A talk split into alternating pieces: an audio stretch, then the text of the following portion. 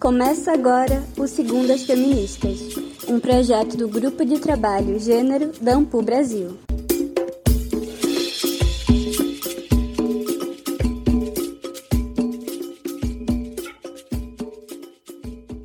Olá a todas as pessoas que nos acompanham. Sejam muito bem-vindas ao nosso canal de História Online.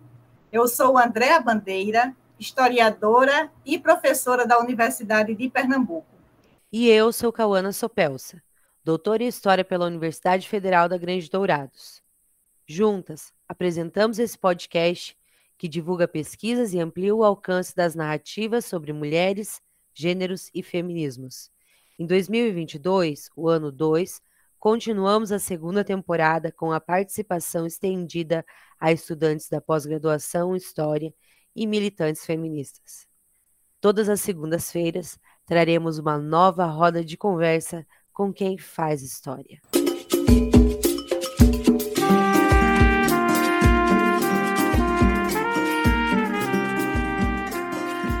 Há muito tempo, o cinema deixou de ser visto como um despretensioso meio de entretenimento. Muito mais do que isso, o cinema é uma tecnologia altamente importante para a problematização de questões sociais, produção, veiculação de ideologias, representações e subjetividades. Como mostra Teresa de Lauretis no artigo Alice no Espelho, cito: "O cinema é, ao mesmo tempo, um aparato material e uma prática significadora em que o sujeito é envolvido, elaborado, mas não esgotado. Por esse motivo, o cinema tornou-se também uma fonte privilegiada para a historiografia, especialmente a feminista. Se, por um lado, o cinema hegemônico, por longo tempo, produziu sujeitos estereotipados, identidades, corpos e sexualidades idealizadas, conforme o padrão branco, heteronormativo, burguês e eurocentrado, por outro, os corpos e as corpas insubmissos de uma multidão queer tem invadido as telonas pelo olhar crítico e comprometido de cineastas autorais, especialmente mulheres, que, através da sétima arte, atingem um público cada vez mais diversificado e contribuem para problematizar questões de gênero e para romper com preconceitos e exclusões. É o caso de algumas e alguns cineastas argentinos que colocam o corpo queer no centro de sua criação. É sobre essa temática que o Segundas Feministas de hoje conversa com nossa convidada, Renata Santos Maia. Renata é mestre em História pela Universidade Estadual de Montes Claros, doutora em História pela Universidade Federal de Santa Catarina, professora, feminista, pesquisadora do grupo de pesquisa Gênero e Violência e coordenadora municipal de incentivo à cultura de Montes Claros. Bom dia, Renata. Obrigada por aceitar nosso convite para essa conversa. Fale um pouco mais sobre você para as pessoas que nos ouvem. Bom dia, Andréia, Indiara, Cauana e todas as pessoas que estão nos ouvindo. Eu sou historiadora, é, fui professora por algum tempo na rede pública de ensino aqui de Montes Claros, e minha incursão pelo gênero começou ainda na graduação, quando eu fui bolsista no projeto A Violência de Gênero no Norte de Minas, um olhar histórico, coordenado pela professora Cláudia Maia, e com meus estudos na monografia sobre as escritoras do século XIX, especialmente a Maria Benedita Bormann, é, e como naquele período ainda era, hoje se fala mais, mas naquele período ainda não se falava tanto dessas mulheres escritoras do século XIX, tanto que um projeto pioneiro foi o da Zaide que começou a reeditar, a lançar esses livros é, escritos por mulheres nesse período e que até então tinham ficado esquecidos. Então, a partir do mestrado, é, meu foco de pesquisa passou a ser como fonte o audiovisual. Então, a, a dissertação foi sobre o cinema de animação, especialmente os filmes Shrek, e continuou dentro do audiovisual desde então, né, passando pelo doutorado, falando sobre esses corpos que escapam e essas identidades de gênero desviantes a partir do cinema latino-americano, em especial o cinema argentino, a partir de três filmes, que a gente vai falar mais para frente. E todos os meus artigos, capítulos de livro, vêm sendo norteados a partir dessa, de, dessa junção entre o audiovisual e os estudos de gênero. Tanto que em breve sairá a publicação de um capítulo de livro escrito por mim e pelo Fernando Rodrigues, meu companheiro, que trata da personagem Arlequina e a pseudo-emancipação feminina no filme Aves de Rapina. Então, trazendo ainda mais para o debate contemporâneo esses filmes que pegam pautas do feminismo, né, e se, principalmente o discurso neoliberal, se aproveita dessas pautas do feminismo para lucrar em cima. Então, esse capítulo de livro vem problematizar essas questões. E tem outros artigos também publicados sobre o cinema de Pedro Almodóvar, sobre filmes da Cláudia Lhosa, em especial La Teta Assustada. Minha produção acadêmica tem é, girado em torno dessas temáticas. Renata, você vem estudando a temática do cinema e gênero desde o mestrado. Como surgiu o interesse pelo cinema como fonte de pesquisa histórica e o gênero como problemática? É, o audiovisual, né, o cinema como fonte histórica, para mim, surgiu de uma forma meio até que acidental. Quando eu estava assistindo aos filmes de animação junto com a minha sobrinha, que na época era bem criança, ela começou a fazer uns questionamentos a respeito da aparência das personagens, do seu comportamento, e isso aguçou em mim a vontade de pesquisar mais profundamente sobre as construções de gênero nesses filmes. Eu fui percebendo como que esse binarismo de gênero começava a ser percebido por, pelas crianças desde muito cedo. Então foi a partir disso que surgiu meu interesse em pesquisar a diversidade de gênero nos filmes Shrek, né, que acabou sendo o tema da dissertação de mestrado. E com o doutorado, esse interesse permaneceu só que, como eu já disse anteriormente, pesquisando esses corpos e identidades excêntricos e desviantes das normas. Renata, sujeitos e corpos excêntricos parecem ser o foco principal do seu interesse de estudo. Foi orientado por esse interesse que você selecionou as fontes da sua pesquisa do doutorado? Quais são esses filmes? Nos fale um pouco sobre eles e as pessoas que os dirigiram. Como essas obras se inserem no contexto do cinema latino-americano? O fio condutor da pesquisa foram os corpos queer e a abjeção construída em torno deles pelos discursos institucionais de poder, como os da medicina, da religião, das mídias. E eu procurei abordar esses discursos a partir de principalmente três filmes argentinos que abordam diferentes corpos e identidades de, de gênero. São eles, o primeiro, XXY, de 2007, dirigido pela Lucia Puenzo, El Último Verano de la Boita, de 2009, da cineasta Julia Solomonov, e o filme Mia, de 2011, do diretor Javier Van. Então, são três diretores em temporalidades próximas que abordam diferentes contextos, e eu vou tentar aqui explicar resumidamente o que, do que se trata cada um dos filmes.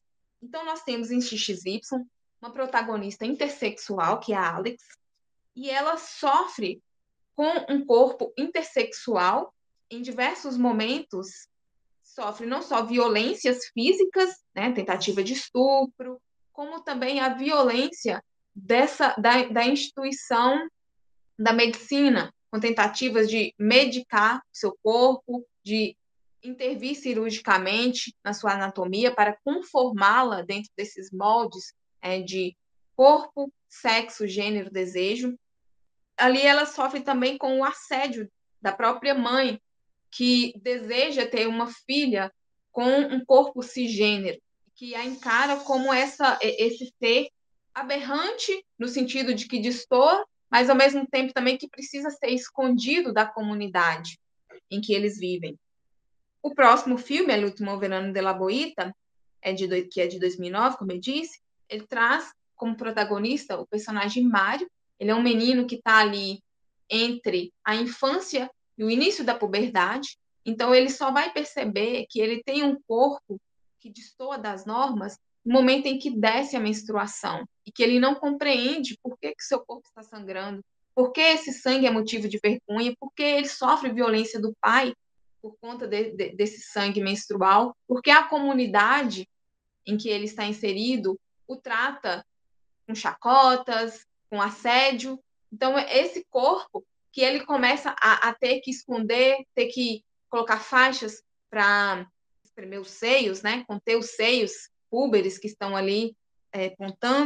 Então, é um personagem que ele vai se descobrindo ao longo da trama como esse corpo intersexual, como esse corpo que é considerado objeto vergonhoso, motivo que ele tenha que se esconder, inclusive, ele acaba sendo expulso ali da casa em que ele vive com a família e passa a morar no celeiro. Então, para a gente ver que são diversas as violências, né? em diversos âmbitos. E o terceiro filme, que é o Bia, ele trata de uma personagem, uma mulher trans, que já está na vida adulta, então, portanto, aí nós temos três faixas etárias diferentes, então, no caso da personagem Ali, que é a protagonista do filme Mia, ela é uma mulher trans, periférica, que vive em estado de vulnerabilidade social, já que ela, juntamente com outras é, personagens trans, habitam um local chamado Aldeia Rosa, que inclusive esse é um fato baseado em, em um acontecimento real lá de Buenos Aires, né? uma comunidade LGBT que vivia num, num terreno ocupado e que, por conta de uma decisão da justiça, é retirado desse local e acaba, inclusive, ficando ainda mais fragilizado. Então, é, o filme vai mostrar as diversas formas a que a, o corpo da Ali sofre, sofre violência. Então, ela, por conta, inclusive, né, de ser uma mulher trans, não consegue emprego, então ela é obrigada a se prostituir, é, ela sofre com xingamentos na rua, é, então, é um corpo que, assim como a, a Judith Butler fala, quanto mais as condições econômicas é, são escassas para essas pessoas com identidades desviantes, mais precarizados são os seus corpos. Então, o filme mostra justamente como que essa personagem vai estar ainda mais vulnerável né, do que, no, no caso, as protagonistas dos outros filmes que eu citei.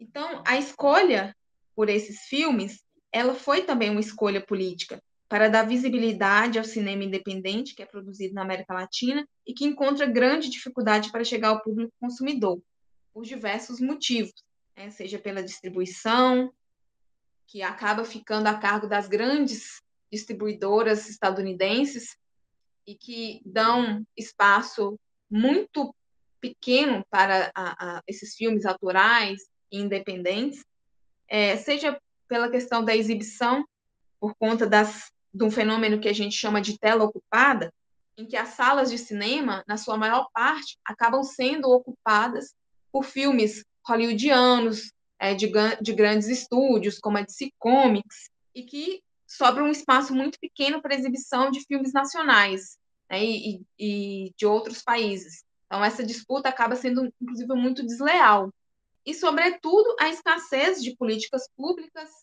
eficazes e perenes para que esses, essas diretoras e diretores, produtores e produtoras consigam, de fato, produzir um filme, que é o que a gente chama de filme de autor, onde a diretora e o diretor, eles têm uma autonomia do início ao fim ali da sua produção fílmica. Eles têm uma autonomia para decidir sobre o que vai ser inserido ou não dentro do seu filme. Então, quando se trata de filmes com temáticas relacionadas à diversidade de gênero e a personagens LGBTs, a busca por produtoras antes de filmar e distribuidoras depois de filmados apresenta desafios ainda maiores. É por isso que é importante ressaltar o papel de produtoras preocupadas, engajadas com essas propostas.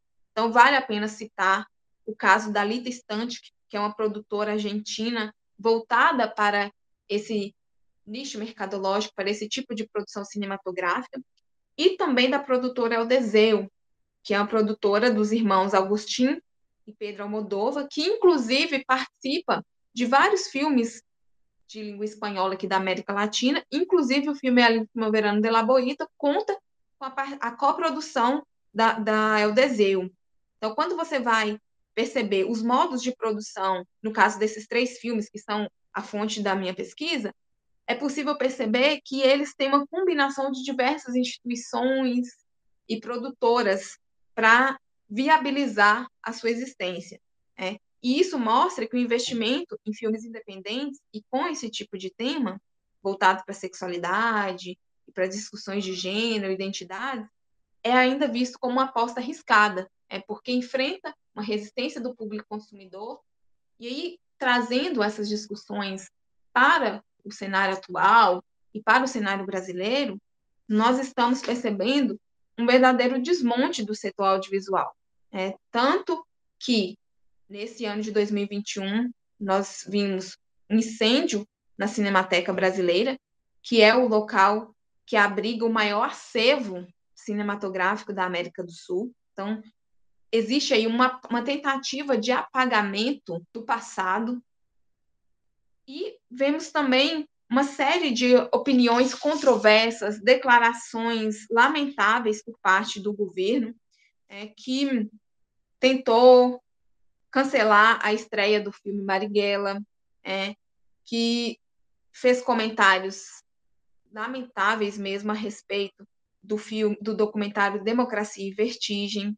E aí nós vemos mesmo uma, uma tentativa de desmonte, de represálias e de censura quando se trata de produções audiovisuais voltadas para a temática LGBT. Então, nós vimos a Ancine retirar apoio financeiro de dois filmes, Greta e Negrume. Vimos também séries LGBTs sofrerem, é, serem barrados em processos seletivos de TVs públicas pelo ministro da Cidadania, Osmar Terra. Tentativas cada vez mais de calar esses assuntos né, ligados à, à comunidade LGBT. Por isso é importante né, nós estarmos atentas a todas essas questões para não permitir que isso aconteça e pressionar para que o pouco recurso que já era destinado a esse setor, ele de fato chegue a essas pessoas, né? Porque nós estamos vendo vários cortes nos recursos que eram destinados a Ancine, e desses recursos que, é, que são destinados para a Ancine, uma parte ainda menor é cortada para essas produções audiovisuais que têm como temática, como eu disse, a sexualidade e as identidades de gênero. É impressionante como o liberalismo dessas pessoas não anda ao lado do nicho de mercado que se apresenta. Né? Se dizem liberais, mas não acompanham esse nicho de mercado, que muitas vezes tem pink money envolvido, etc. Mas enfim, né? eles preferem pensar de uma outra forma. Renata, hoje, sem dúvida, as plataformas de streaming têm ganhado um grande público. Qual a importância dessas plataformas para a divulgação desses filmes que não têm encontrado espaços nas salas de cinema convencionais? É, essas novas ferramentas, é, como essas plataformas de streaming, elas vêm facilitar o acesso do público a produções mais diversificadas.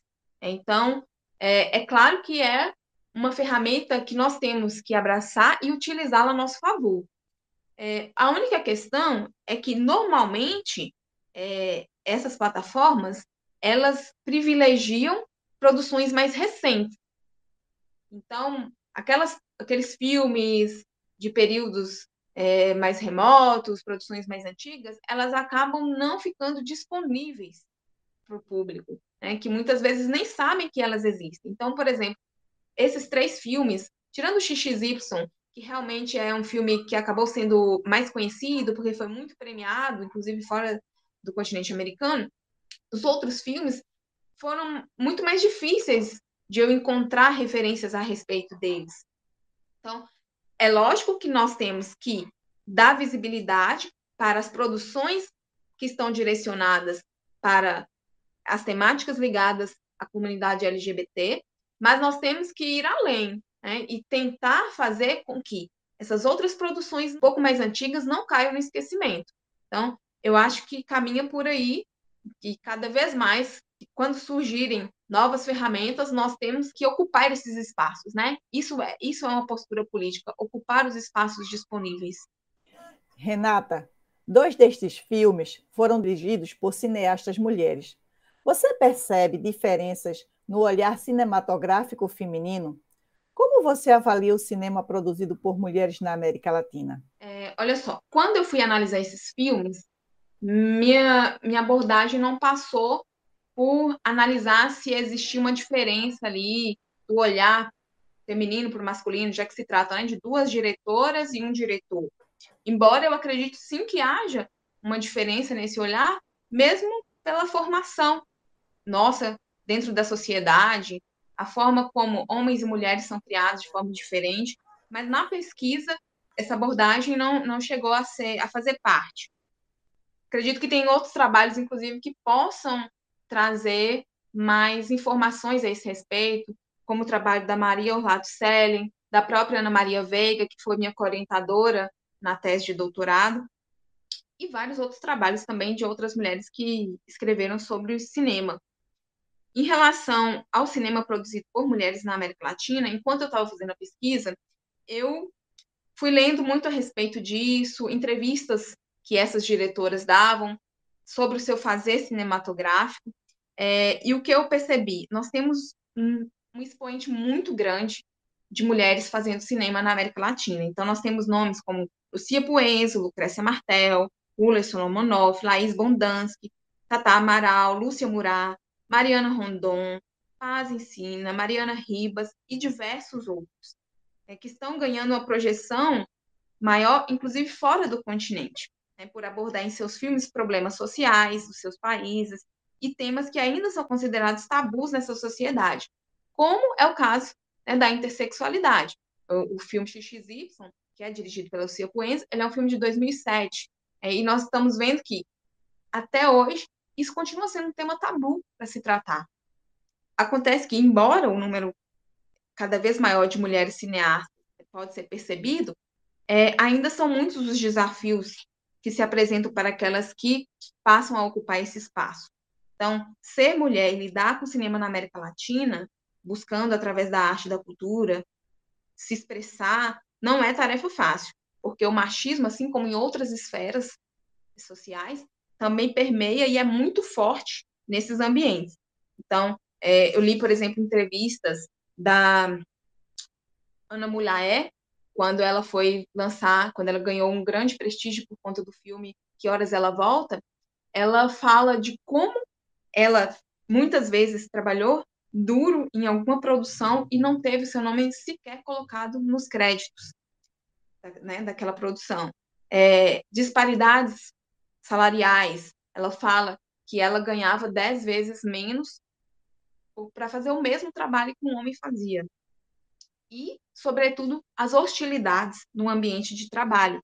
Então, ela diz que foi justamente quando ela alcançou esse espaço de poder, esse reconhecimento social, por causa de um filme, foi quando ela percebeu ainda mais forte essa hostilidade.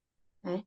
Então, é, a Cláudia Lhosa também, que é uma cineasta peruana, ela fala de, dos embates políticos, inclusive, que ela teve que enfrentar por conta das denúncias sociais que ela faz nos seus filmes.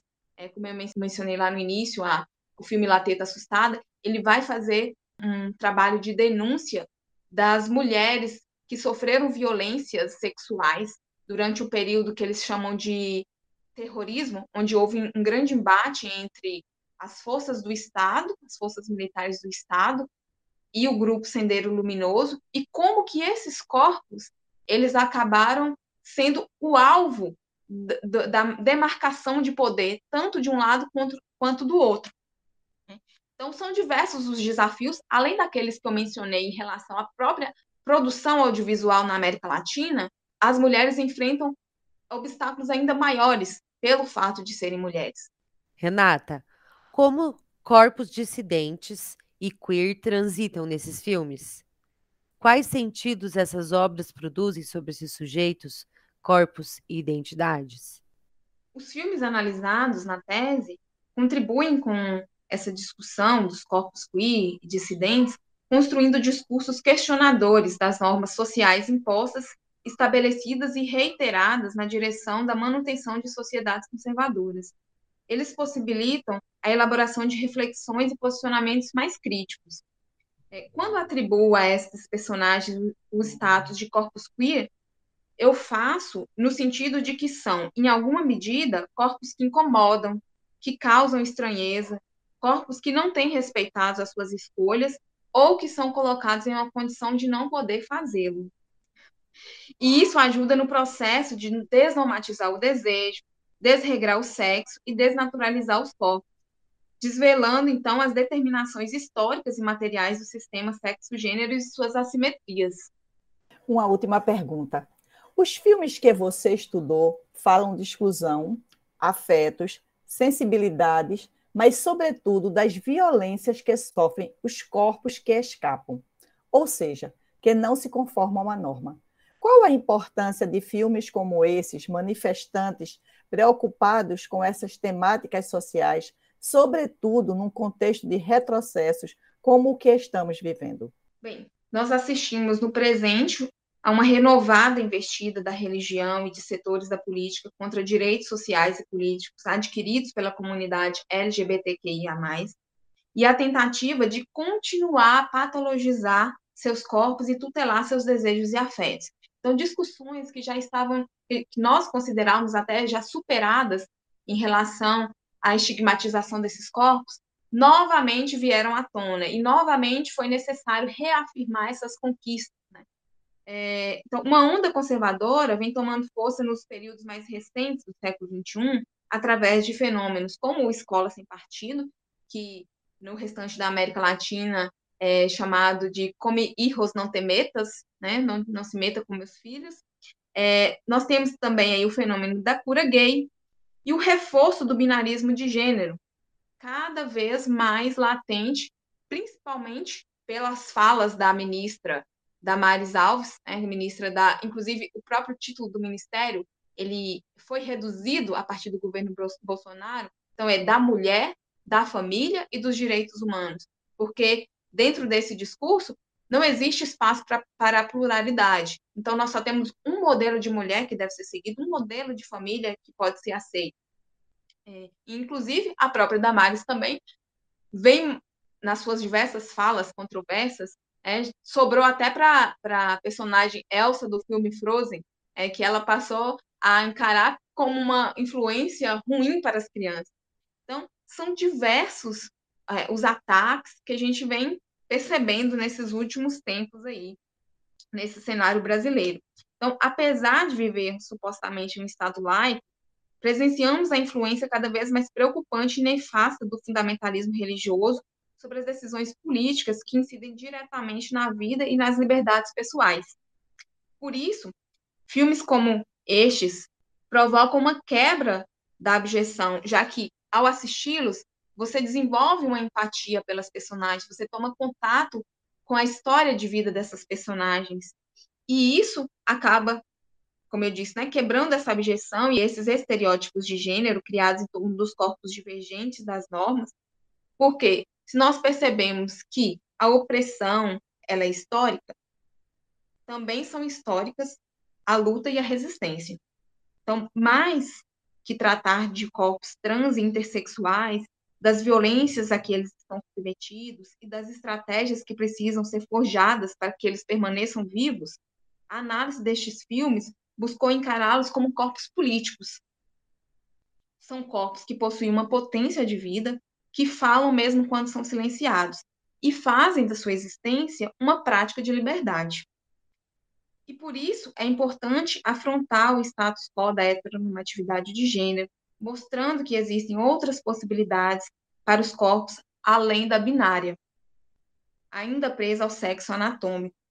Então, essas identidades, esses corpos híbridos imutáveis, propõem o fim dessas denominações, dessas restrições, dessa tentativa de encaixar corpos e identidades dentro de formatos pré-estabelecido, pré-estabelecidos e dentro de um padrão heteronormativo, branco, cisgênero e, quem sabe, algo que ainda está longe, né, no nosso horizonte, algo que a Tânia Navarro propõe, que é o fim das identidades, né? Mas ultimamente o que a gente tem buscado é tentar assegurar pelo menos o respeito às identidades que são divergentes dessas normas, como eu disse. Então, são perspectivas revolucionárias, é, talvez ainda longe de serem alcançadas e concretizadas, mas que são urgentes e que precisam estar na ordem do dia. Obrigada, Renata, pela sua participação no nosso podcast, o Segundas Feministas.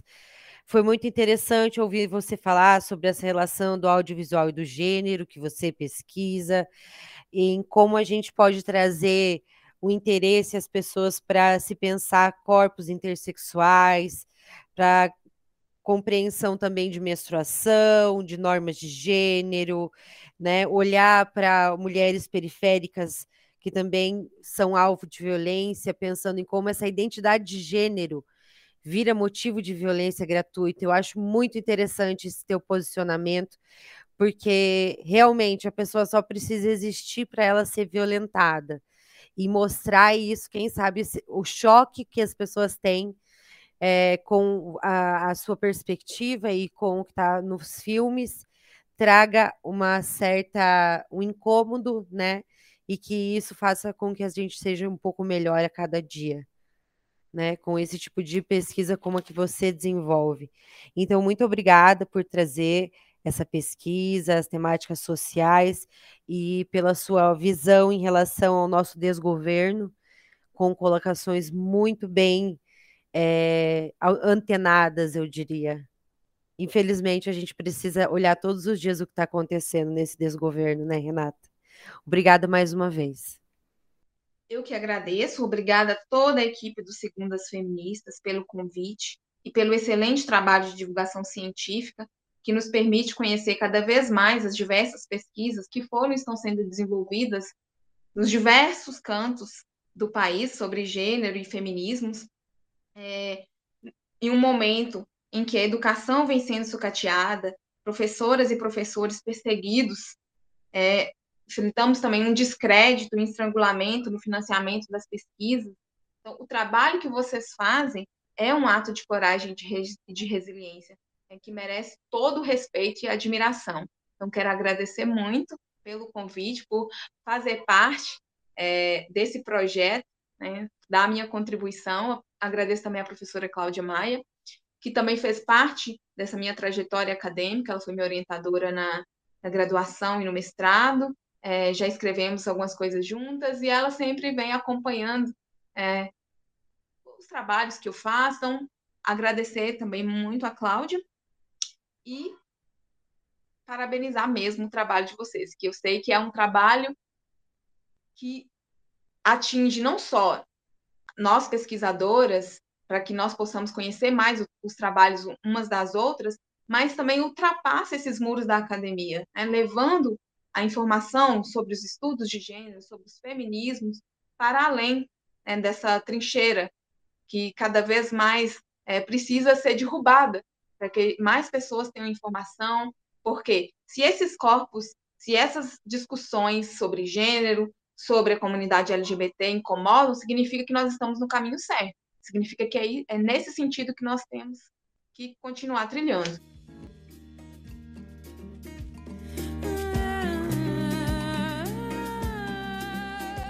Para conhecer mais o trabalho de Renata Maia, sugerimos a leitura do artigo Corpos Dissidentes, as identidades que intertransitam no cinema argentino contemporâneo, publicado online na revista Transversos. Obrigada, Renata, e a todos que nos acompanharam neste episódio. Esperamos você na semana que vem com mais conhecimento produzido pelo podcast mais feminista da história, o Segundas Feministas. Até lá!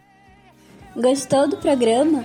Compartilhe com alguém e nos ajude a levar nosso trabalho adiante. Não esqueça de nos seguir nas redes sociais para saber das atualizações.